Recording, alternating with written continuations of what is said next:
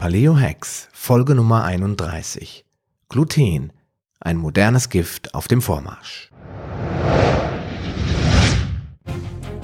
Paleo Hacks, der Podcast für deine persönliche Ernährungsrevolution. Mein Name ist Sascha Röhler und ich begleite dich auf deinem Weg zu weniger Gewicht und mehr Gesundheit. Bist du bereit für den nächsten Schritt? So, hallo und herzlich willkommen zu Episode Nummer 31 des Paleo Hacks Podcast. Mein Name ist Sascha Röhler und ich freue mich, dich heute zu dieser Episode begrüßen zu dürfen.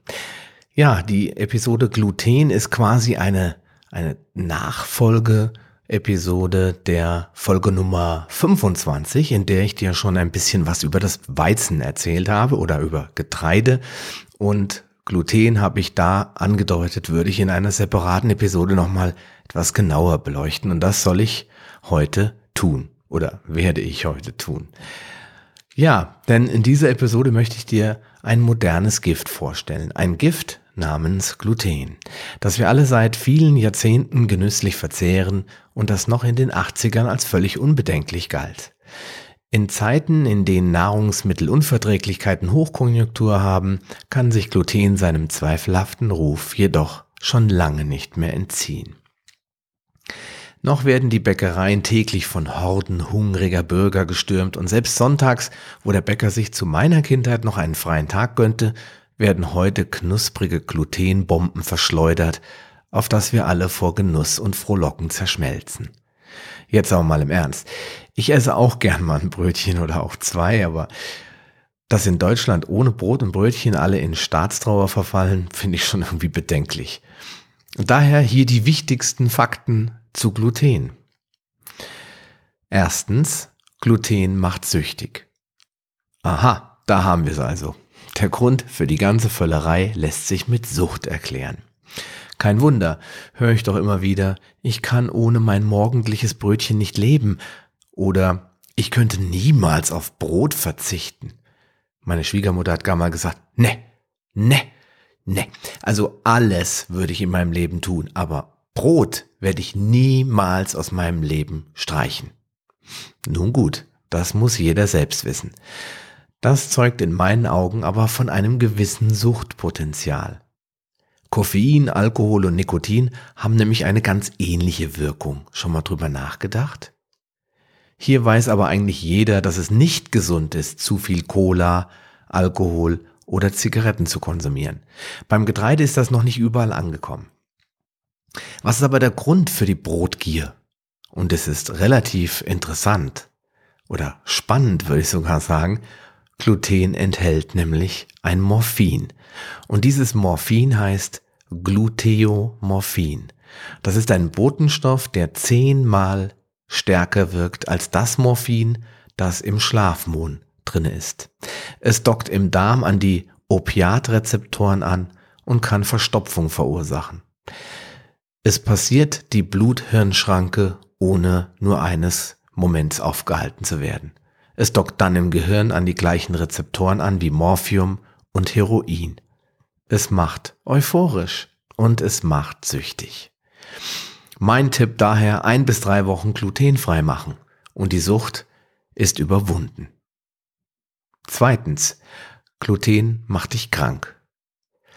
Professor Dr. Alessio Fasano entdeckte Zonulin, wurde dafür mit dem Linus Pauling Preis geehrt und gilt seitdem in der Welt als der Mensch, der wirklich Ahnung hat, was Gluten in unserem Körper anrichtet. Alle Welt schaut auf Fasanos Arbeiten. Er ist an der Harvard Medical School und er hat ein Buch geschrieben, das ich dir in die Shownotes packen werde. Das heißt die Wahrheit, die ganze Wahrheit über Gluten. Aber was tut Zonulin eigentlich in unserem Körper, in einem gesunden Körper? Es reguliert die Verbindungen zwischen unseren Darmzellen, die Tight Junctions, so heißen sie auf Englisch. Deutsch übersetzt würde das heißen enge Übergänge oder enge Passagen. Eigentlich sollen da nur Mikronährstoffe durch, die der Darm absorbiert und an unseren Organismus, an unser Blut abgibt, damit die Zellen diese Nährstoffe aufnehmen können. Nun kommt aber Gluten ins Spiel und regt die Zonulinproduktion auf eine unnatürliche Weise an. Die Schranken öffnen sich und machen den Weg frei für die Intruder, also für Bakterien, unverdaute Nahrungsbestandteile und andere Dinge, die eigentlich im Darm bleiben sollen und nicht dadurch. Diese lösen dann Entzündungen aus und allergische Reaktionen. Und das Ergebnis, das nennen wir zum Beispiel Leaky Gut, den löchrigen Darm. Drittens, Diagnose Zöliakie. Eigentlich ist die Zöliakie eine Krankheit, die laut Dr. Fasano in den 90er Jahren noch nicht mal in seinem Word-Programm als Fehler erkannt wurde, äh, als Wort erkannt wurde. Das heißt, er hat dort was über Zöliakie geschrieben und Word hat ihm versucht zu sagen, das gibt's gar nicht. So wenig bekannt war diese Krankheit. Eine, man schätzt, dass ein Prozent der Europäer wahrscheinlich davon betroffen sind. Das ist eine Krankheit des Dünndarms, bei der chronische Entzündungen eine Abflachung der Dünndarmzotten bewirkt. Und ähm, mein Ausbilder Jens Fräs hat immer gesagt, wenn man sich erst einmal ordentlich die Darmzotten rasiert hat, dann ist es auch schwierig, wieder richtig gesund zu werden, denn die Darmzotten regenerieren sich leider gar nicht mehr. Zumindestens tun sie es nicht so schnell, dass man es sehen könnte. Es ist ähnlich wie mit Knorpel. Knorpel regeneriert sich, aber so langsam, dass wir das nicht mehr erleben, weil wir niemals so alt werden können, um eine vollständige Erholung erleben zu können. Bei den Dünndarmzotten wird es wahrscheinlich ähnlich sein. Also in einem normalen Menschenleben erleben wir oder können wir nicht mehr beobachten, dass sich unsere Dünndarmzotten, wenn sie einmal kräftig abrasiert wurden, wie mein Ausbilder gesagt hat, dann nochmal erholen. Und was meinen wir damit mit, ab, äh, mit abrasieren? Eben, dass sie durch krankhafte Veränderungen zerstört werden. Die Zellen werden abgebaut. Kann ich dir nur mal empfehlen, das anzuschauen. Da gibt es Bilder. Das sieht nicht schön aus. Die Symptome sind dann Blähungen, Krämpfe, Durchfälle, Verstopfung, Bauchschmerzen und Gewichtsverlust.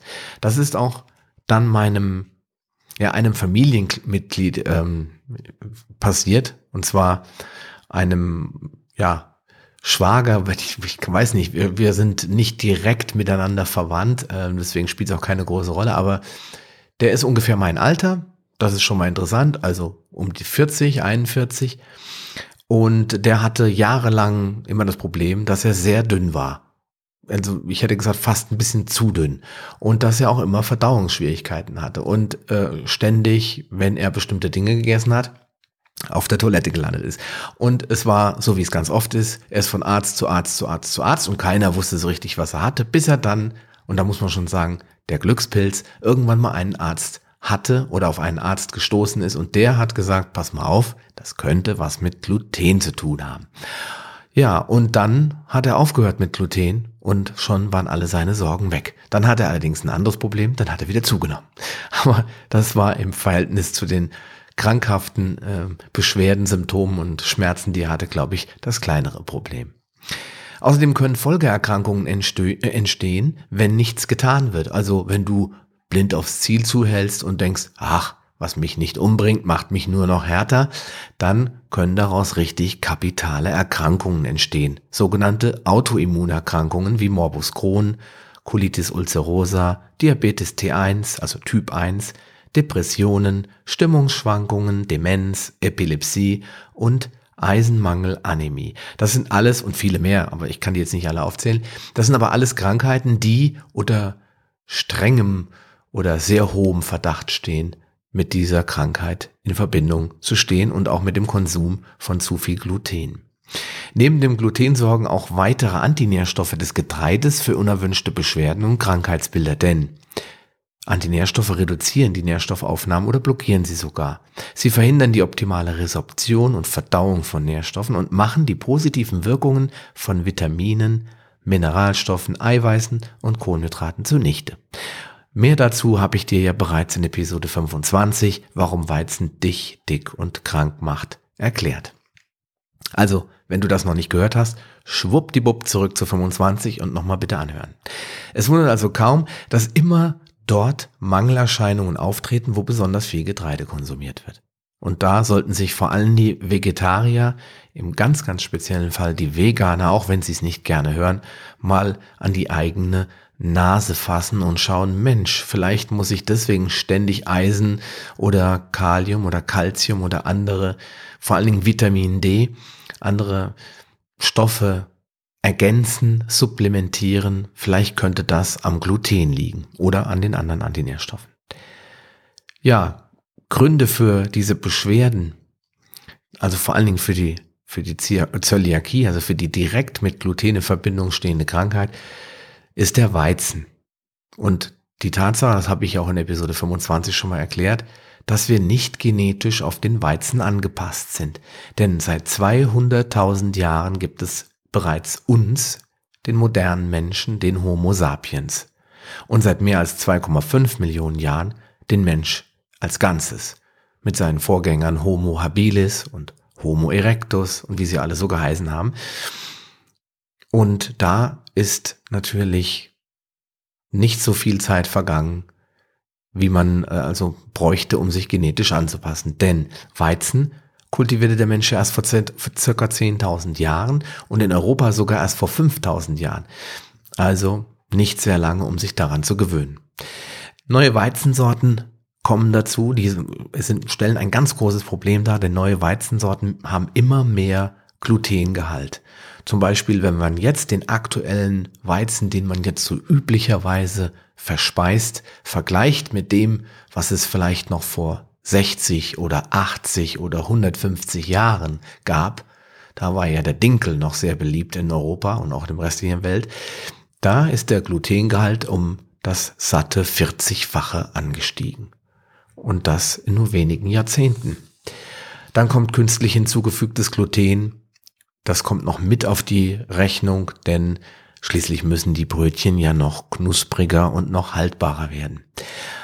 Andere Nährstoffe, also antinutritive Substanzen wie zum Beispiel in Soja, Milch, Kartoffeln und Hülsenfrüchten, malträtieren unsere Därme ebenfalls, so dass der eine oder andere bereits eine kapitale Darmerkrankung mit sich rumschleppt. Kommt nun auch noch Getreide dazu, dann ist das Dilemma vorprogrammiert. Zumal mittlerweile vermutet wird, dass manch einer bereits mit einer gewissen Glutensensitivität auf die Welt gekommen ist. Daher kennt man heute eben nicht mehr nur die Zöliakie, sondern auch das Krankheitsbild der Glutensensitivität und der Weizenallergie. Alle drei sind unterschiedliche Krankheiten, die unabhängig voneinander auftreten können. Hast du jetzt Beschwerden aktuell und weißt nicht woher, dann bist du vielleicht betroffen.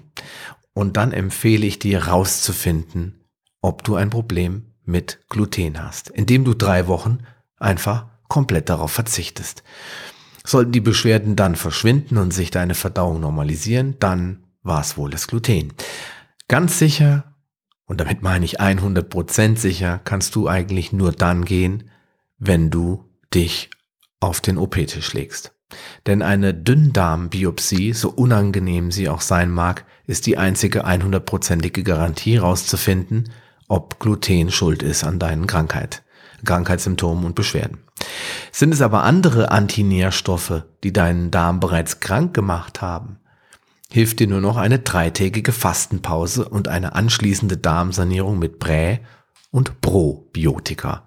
Und das ist in meinen Augen der deutlich angenehmere Weg, sich von seinen Beschwerden zu befreien. Nach einem solchen Reset solltest du dann aber konsequent auf diese antinutritiven Substanzen verzichten und deinem Körper speziell, deinem Darm, eine längere Ruhepause gönnen. Ich persönlich, wenn ich du wäre, würde erst dann wieder gelegentlich cheaten, wie wir immer so schön sagen, wenn ich mich wieder super fühle und keine Beschwerden mehr habe. Ja, dann kommt die Frage aller Fragen. Machen glutenfreie Produkte denn Sinn? Gibt ja mittlerweile glutenfreies Bier.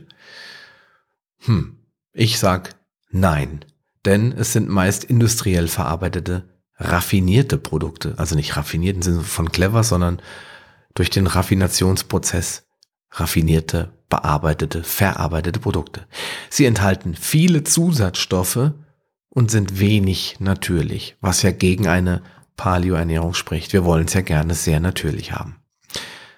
Nein zum zweiten, denn sie verwenden meistens Mais oder Reismehl zum Beispiel als Alternative, als Substitut, die nicht nur sehr, sehr viele Kohlenhydrate enthalten, sondern auch weitere Antinährstoffe, wie zum Beispiel Phytinsäure im Mais und leider auch Giftstoffe wie Arsen, das im Reis zu 99 Prozent drin ist.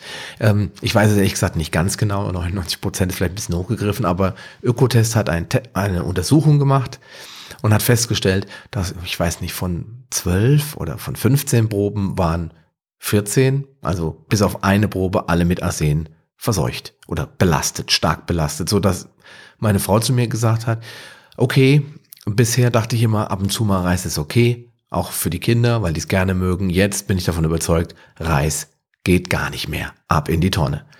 Und so haben wir es dann auch gemacht.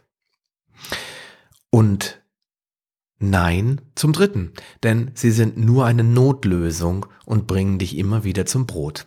Und in der Paleo-Ernährung nennen wir sie nämlich deswegen auch Nachbauten. Also Nachbauten, das sind immer die Brote und Kuchen und Brötchen, also die Backwaren, die nicht aus, die aus paleokonformen Lebensmitteln hergestellt sind, also nicht Antinährstoffe enthalten per se, zum Beispiel aus Mandelmehl oder aus Leinmehl oder was auch immer. Aber die haben das Problem, dass die Menschen, die diese ständig backen und zubereiten, einfach nicht vom Brot wegkommen. Diesem Gefühl, ich brauche ein Brot, da schmiere ich mir Butter drauf und lege mir eine Wurstscheibe drauf, die kommen davon niemals los.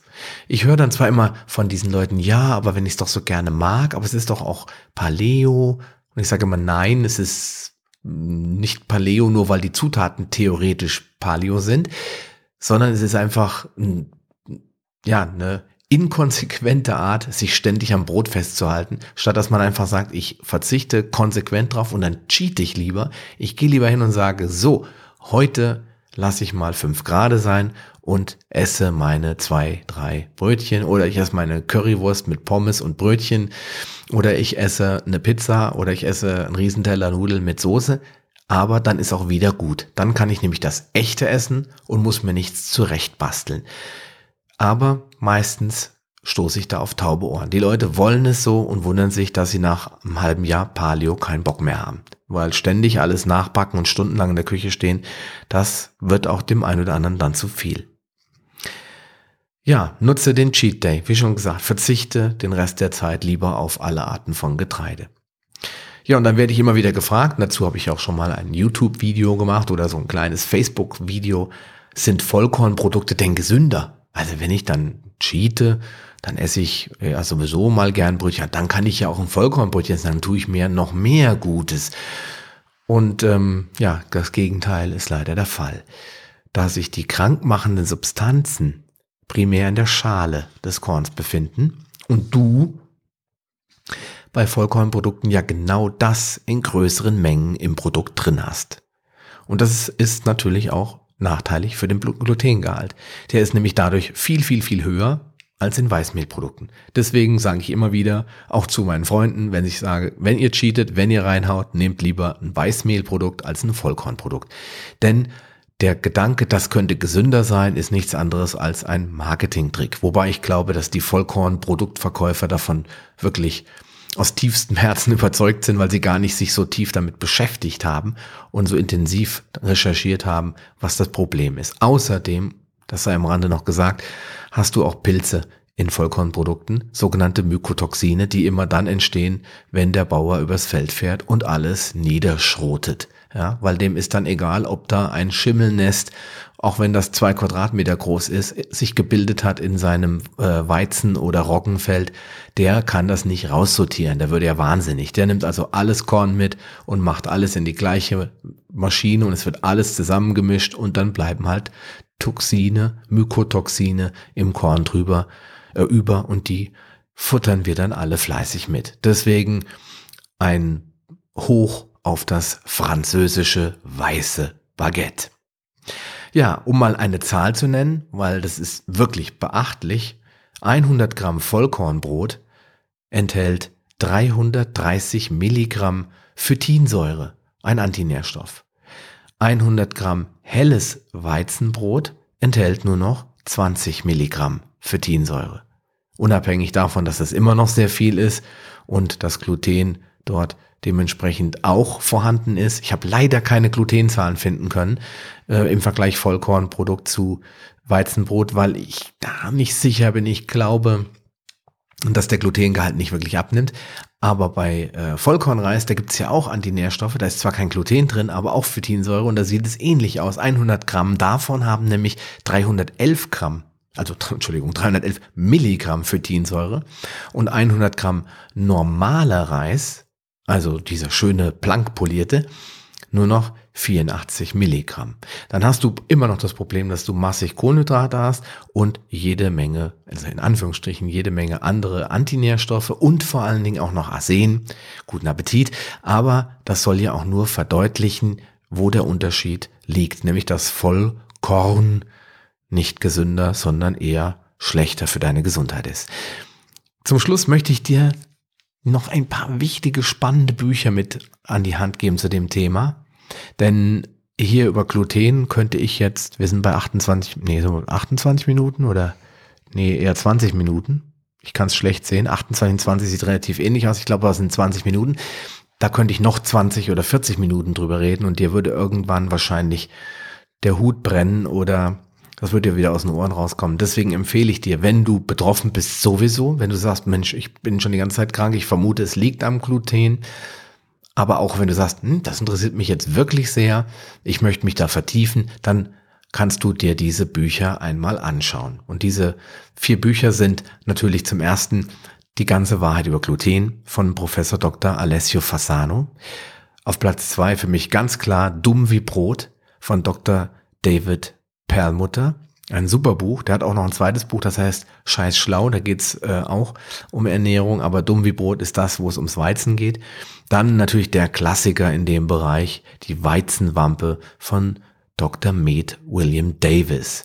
Und das von mir schon öfter zitierte Buch Recht vielseitig im Bereich der Ernährung, aber auch mit einem großen Kapitel zum Weizen und auch zu anderen wirklich interessanten Bereichen die Befreiung aus den Krankheitsfallen von Marianne Eglin und Stefan Schaub.